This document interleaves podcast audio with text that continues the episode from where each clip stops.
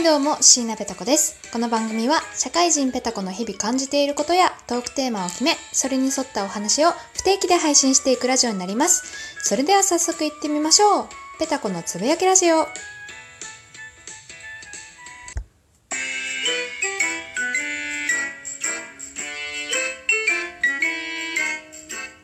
ということで始まりました。ペタコのつぶやきラジオ。皆様いかがお過ごしでしょうか？ゴールデンウィークも半ばに差し掛かりましたが、ね、今年はなかなかね、ゴールデンウィークらしい、えーお休みを、えー皆様、まあ私も含めですけど、ね、できてないような気がしませんか？そう、どこにもね、遊びに行けないってことで、もう何をしてるかというとですね、毎日、こう、部屋の整理だとか、片付けとか、あと、ちょっと料理をしてみたりとか、普段ね、全然私料理できなくて、やらないんですよね。帰ってきて、もうなんか疲れちゃうから、なんかコンビニ弁当でいいやとか、もう昼も食べないとか、カロリーメイト1本とか、そんな生活をしてたんですけど、今までは。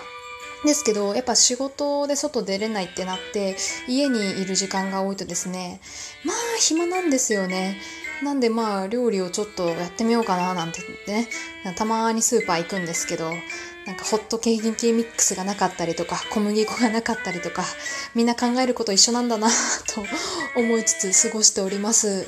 あとはね、そう、ゲームとかもやってますね。最近あの、プレステ4を買ったの、買ったので、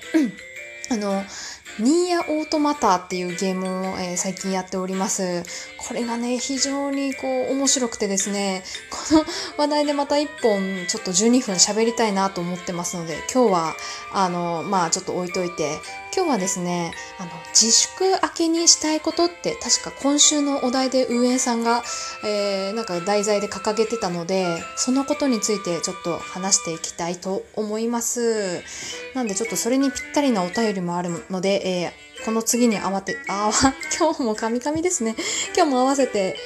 ん？うん、次に合わせてご紹介したいと思います。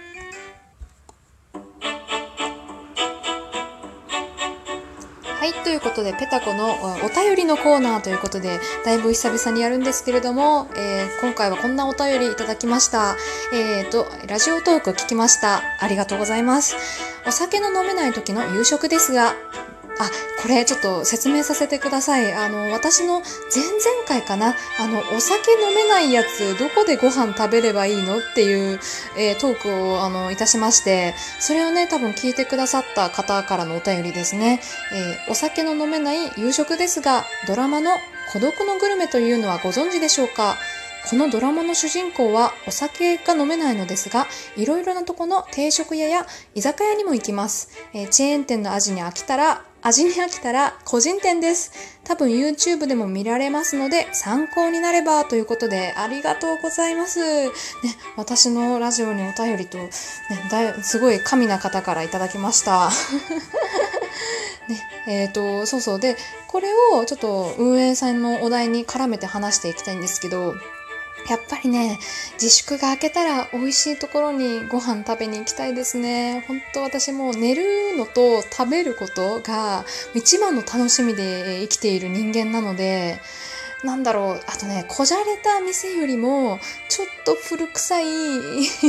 お店で美味しいもの食べてる時が一番ね、こう幸せを感じる人間なんですよ。ということで、ちょっともうあの、下町の居酒屋とか定食屋に行きたいんですけれども、とりあえずですね、孤独のグルメを知らない方に簡単にご紹介させていただきたいと思います。これはもともと原作は、えー漫画なんですけれども、今回はちょっとドラマ版についてお話ししたいと思います。えー主人公は井の頭五郎という中年の男性です。えードラマ版は松重豊さんという方が演じられております。え知らない方はぜひググってみてください。えー井の頭五郎さんは、えー個人で輸入雑貨商を手掛けておりまして、主にね、東京を中心に営業を行っております。ということで、東京住まいの方はね、このドラマ見たら、あの、だいぶ、あ、ここ知ってるとか、あの、共感が得られるドラマなんじゃないかなと思います。で、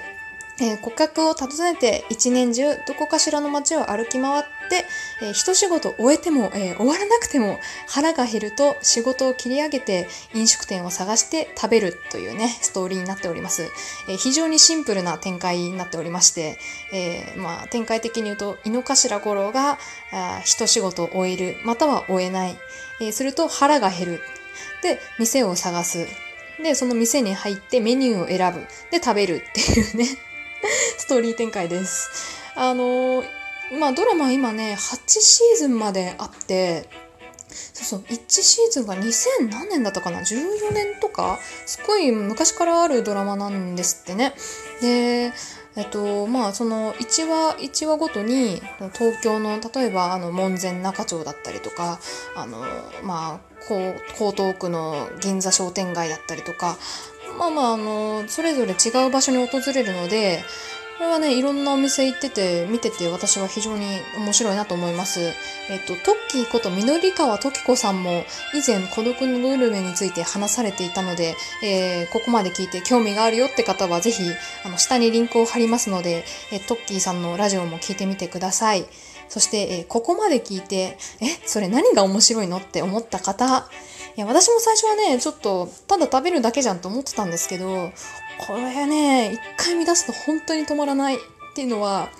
あの、まあまあ、井の頭五郎さんのね、食べ方が非常に美味しそうに食べるんですよね。あの、お上品に食べるとかじゃないんですよ。もうめちゃめちゃご飯美味しそうに食べる。あの、目でまず料理を見て、で、匂いを嗅いでね、で一口ゆっくり味わってご飯をかき込むみたいな。で、口の横にご飯粒なんかつけちゃって。ただ、下品ではないんですよ。それがね、うわ、美味しそうって思える食べ方とか、あと店のチョイスですね。私もさっきあの言いましたけど、高級店ではないところが非常にいい。あの、下町の地元民に愛されて、えー、もう味一本でやってますようなあ店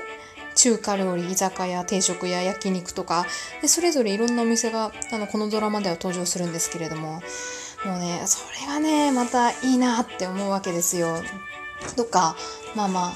あと、まあ、具体例を挙げるとですね、あの、シーズン1のそれこそ1話目、えー、門前仲町って皆様ご存知でしょうか？東京の方は、あのね、知ってるかと思います。あの、下町がのの雰囲気が残るいい、いい街なんですけれども、その門前仲町の焼き鳥屋でですね、あの、五郎さん、つくねを頼むんですね。で、つくねを頼むんですけど、生ピーマンも一緒に頼んで、何をするかというと、えー、串からつくねを外して、生ピーマンはこう縦に割って綿を取っただけのピーマンなんですけどそこのねあの空洞ピーマンの空洞の上にあのつくねを乗せてピーマンと一緒に食べるっていうのがね、あの、非常に美味しそうだったんですね。まあ見た目はまあ普通なんですよ。よくある少し冷めてそうな塩つくねと生ピーマンなんですけど、それを合わせて食べた時の五郎さんの満足そうな表情と、あとね、これ私すっごい思うのは音なんですよね。あの、このドラマ通じて言えるのは、音に非常にこだわってるのかなって思ったんですよ。あの、やっぱドラマ映像だと匂いとかは情報が入ってこないんで視覚と、えっと、音だけじゃないですか聴覚。でもあの聴覚を刺激するというかすする音ご飯のすする音すする音じゃない書き込む音とか肉の焼ける音とか、えっとそのピーマンもねすごい最初多分こうふわっとしたつくねが歯に当たって最後このピーマンのあの生ピーマンのこう繊維を断ち切る音バリバリバリって音がもうめちゃめちゃ美味しそうなんですよね。でまあこれやってみたいなと思って実はこのシーン見てから家でも作ってみたりなんかしてねあの非常に美味しかったので是非ただのつくねにあの生ピーマン乗せて食べるだけなんでやってみてください。はい。先ほどね、あの、いただいた、あの、お便りにもあったんですけれども、五郎さんもお酒飲めないんでね、えー、居酒屋に入るシーンがあるんですけれども、あの、ウーロン茶とつくねを食べるっていうね、あの、私もお酒が飲めないので、非常に、あの、勇気が持てる 映像になっておりました。あの、もちろんお酒飲める方はね、あの、実際のそのお店に行ってビール頼んでもいいいいですし、あの、まあ、何頼もうかなっていう妄想が膨らむドラマになっておりますので、今ね、シーズン8で、えっと、アマゾンプライムで、えっと、全シーズン確かやってましたので、ぜひ気になる方、見てみてください。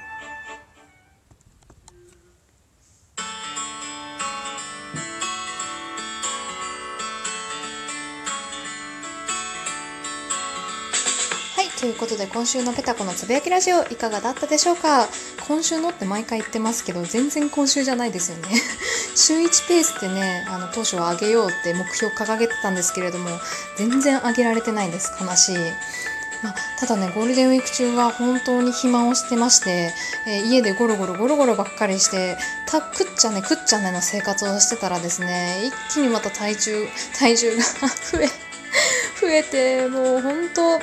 でこう最近ねラジオトーク界隈でですねリモート収録っていうのがあの新機能で追加されたみたいみたいで、えーいろんな方がコラボしててねあの聞いててすごい楽しいなと思いつつも私はちょっと人気がないんで誰からも声がかからず 冗談ですよ。冗談です。はい。ということでまた明日も明後日もゴロゴロした生活をするのかなと思っております。ということで、えー以上ペタコのつぶやきラジオでした。皆様、えーお体に気をつけて残りのゴールデンウィークもお過ごしください。それでは。